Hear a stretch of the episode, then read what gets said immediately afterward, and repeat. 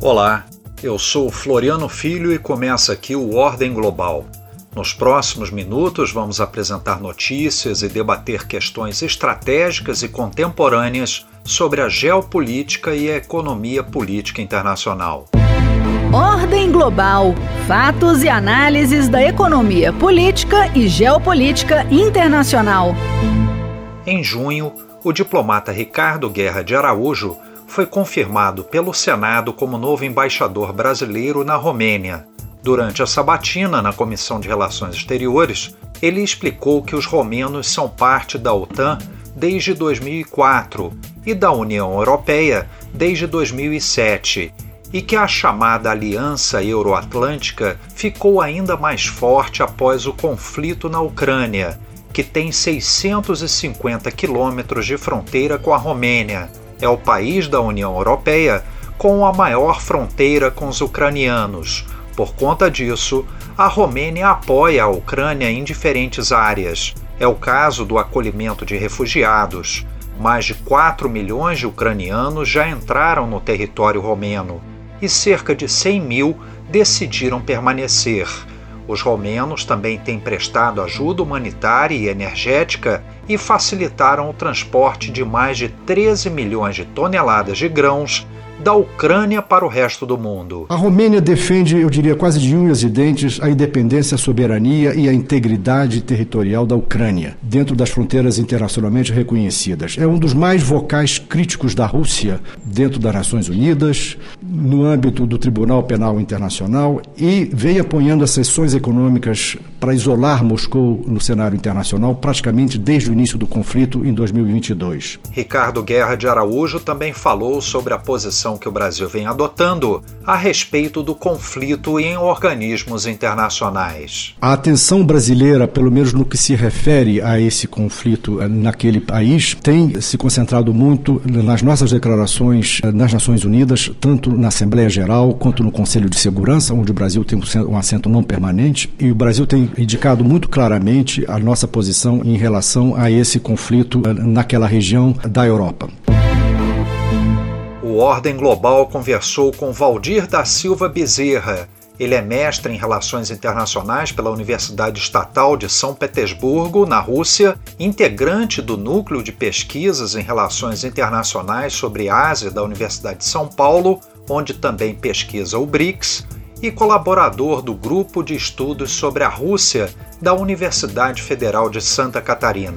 Recentemente, ele lançou o livro Um Elo com o Passado a Rússia de Putin e o espaço pós-soviético, no qual ele trata de temas como a centralização do Estado na economia, o confronto com opositores políticos e a personalização do poder. Nós conversamos sobre as implicações e perspectivas da guerra na Ucrânia. Olá, Valdir. Bem-vindo ao nosso programa.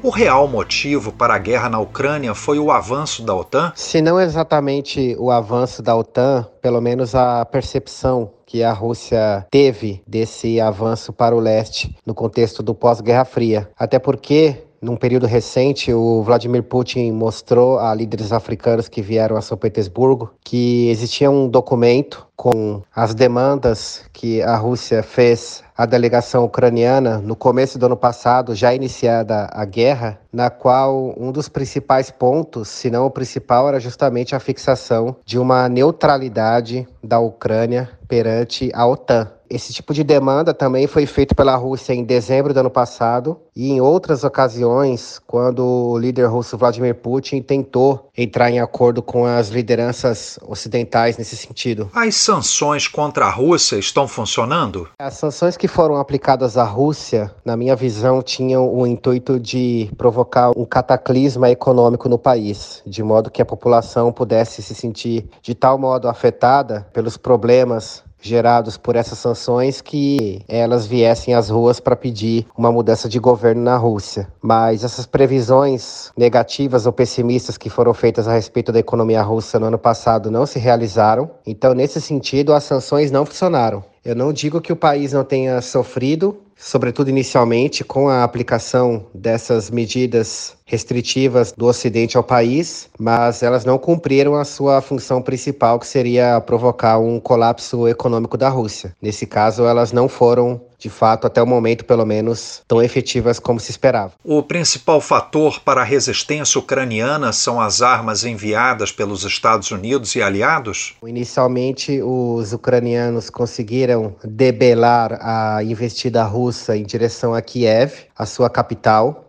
e naquele momento, essa resistência demonstrada pelos ucranianos foi muito importante. Mas no momento posterior, eu diria a partir de abril, maio, a ajuda ocidental à Ucrânia ela foi sim fundamental para que o país pudesse resistir a essas investidas da Rússia no seu território. A gente tem que lembrar que dos principais fornecedores de ajuda financeira e militar à Ucrânia estão os Estados Unidos, que respondem por cerca de 70% dessa ajuda. E certamente que se não fosse esse auxílio da Europa e dos Estados Unidos à Ucrânia, depois dos primeiros meses de iniciada a guerra, acredito que a resistência ucraniana se veria muito dificultada. Você considera que a China tenha se aliado à Rússia? A China ela funciona como uma espécie de anteparo econômico para a Rússia, por conta do fato de que parte das commodities que a Rússia direcionava para a Europa, para o Ocidente, foram redirecionadas para os mercados asiáticos. Então a China e a Índia têm cumprido um papel muito importante nesse sentido. Mas a China ela não tem participado diretamente da guerra no sentido de apoiar a Rússia militarmente. Entretanto, os dois países têm demonstrado uma aproximação política muito contundente nos últimos anos, uma aproximação política que se aprofundou bastante a partir dos anos 2000. E nesse sentido, eu considero que do ponto de vista geopolítico, a China é sim uma aliada da Rússia na Eurásia, até porque eles são os dois principais países cercados militarmente pelas bases americanas que contornam todo o continente eurasiático. É possível que a guerra se alastre para outros países? Eu não vejo essa possibilidade da guerra se alastrar para outros países. Eu acredito que ela fique concentrada realmente ali no leste ucraniano, na região sul de Zaporozhia e também de Kherson, podendo talvez avançar um pouco ali na direção de Odessa, Kharkov, na região é, nordeste da Ucrânia, mas não afetando outros países necessariamente. Por mais que no ano passado tenham ocorrido alguns incidentes na fronteira entre a Ucrânia e a Polônia. Eu acho que esses incidentes eles foram bastante locais, foram episódicos. Na minha visão, o conflito vai ficar concentrado na Ucrânia, pelo menos de uma perspectiva futura dos embates entre a Rússia e as forças ucranianas ali na região do Donbass. Você teme uma progressão para um conflito nuclear? É, a questão que a gente discute muito nas relações internacionais é que um conflito nuclear não tem vencedor, só tem perdedores. Pelo menos do ponto de vista da Rússia, a doutrina militar do país não prevê um ataque preventivo da Rússia nuclear. A Rússia só poderia utilizar armas nucleares em duas ocasiões bastante distintas. Uma, se ela for atacada primeiro por uma arma nuclear, e segundo, se a existência do Estado ou se a existência da Federação da Rússia enquanto tal estiver sob ameaça. E nenhum dos casos me parece plausível nesse momento. Não me parece que alguém vá atacar a Rússia militarmente por meio de armas nucleares e também não me parece que a existência da Rússia como Estado esteja sob ameaça em nenhuma circunstância pelo que vem ocorrendo na Ucrânia. Então, nesse sentido, eu não enxergo uma progressão por um conflito nuclear nem agora nem no futuro próximo. É possível determinar quem está ganhando ou quem irá vencer esta guerra? Ainda não é possível determinar quem irá vencer essa guerra. Eu acho que qualquer tipo de prognóstico é muito difícil nesse momento. Me parece que a guerra ela adquiriu contornos de um conflito de esgotamento. Ambos os lados têm feito uma espécie de jogo de paciência, sobretudo os russos, que esperam que, em caso de um insucesso dessa contraofensiva ucraniana, a ajuda ocidental, tanto financeira quanto militar, comece a minar. Então, essa tem sido a principal esperança de Moscou. Do lado ucraniano, a gente tem percebido que o principal objetivo é realmente reconquistar os territórios que foram anexados pela Rússia no passado, mas essa tarefa tem se mostrado muito difícil. Na minha visão, é um conflito que se equilibrou justamente pelo auxílio ocidental que foi fornecido à Ucrânia, como eu mencionei no começo, a partir de abril e que foi aumentando ao longo do tempo. Os dois lados não têm avançado em termos de vista territorial já há bastante tempo. Então, na minha visão, ainda não é possível dizer quem está vencendo ou quem irá vencer essa guerra nesses próximos momentos. Para além de Rússia e Ucrânia, no médio e longo prazos, quem serão os grandes vencedores e como o conflito mudará o futuro cenário global? No médio e longo prazo, eu vejo dois estados que vão sair, é, entre aspas, com vantagens do resultado desse conflito. O primeiro deles é os Estados Unidos, até porque é, recentemente ocorreu a explosão do gasoduto do norte que conectava a Rússia com a Europa através da Alemanha. Então, nesse caso, a Europa vai acabar se tornando mais dependente da energia exportada pelos Estados Unidos e também de um ponto de vista de segurança, porque a OTAN acabou implementando uma sexta onda de expansão no continente, absorvendo, por exemplo, a Finlândia. E os estrategistas americanos sempre diziam que a OTAN é uma cabeça de ponte dos Estados Unidos na Europa, então eu vejo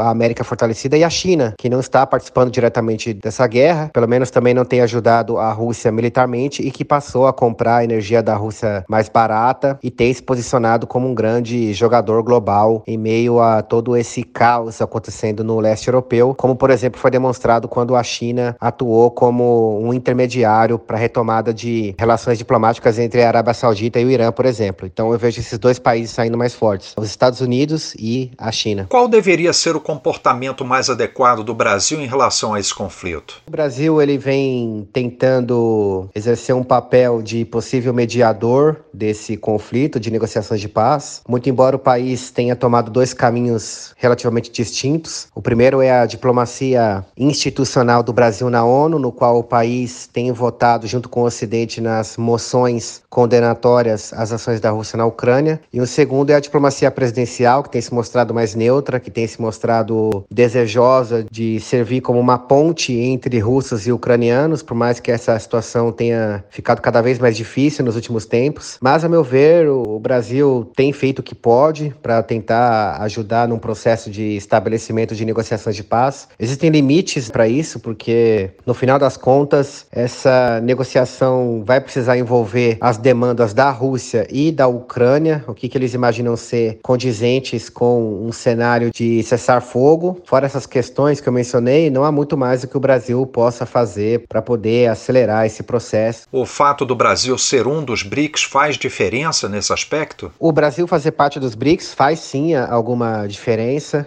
Os BRICS, no geral, China, Índia, África do Sul, têm se mostrado mais neutros em relação à Rússia, procuraram mostrar que a Rússia não estava exatamente isolada internacionalmente, como se quer fazer pensar no Ocidente, mas ao mesmo tempo, mesmo dentro dos BRICS, o Brasil, no caso, tem se mostrado um tanto mais independente por conta das votações na Assembleia Geral da ONU, na qual o Brasil condenou as ações da, da Rússia na Ucrânia, tendo em vista o respeito respeito à integridade territorial dos estados, que é um dos princípios da nossa Constituição. A presença do Brasil nos BRICS pode ter influenciado, em certa medida, a diplomacia presidencial brasileira, que começou a partir do final da administração anterior de Bolsonaro e que seguiu com a administração atual de Lula, no sentido de não antagonizar a Rússia. Até porque a Rússia é um parceiro comercial importante para o Brasil no segmento de fertilizantes e também, claro, pelo fato de que eles são parceiros dentro do âmbito dos BRICS. Obrigado, Valdir. Por hoje, o nosso podcast Ordem Global fica por aqui. A você que nos ouve, muito obrigado pela audiência e até o nosso próximo programa.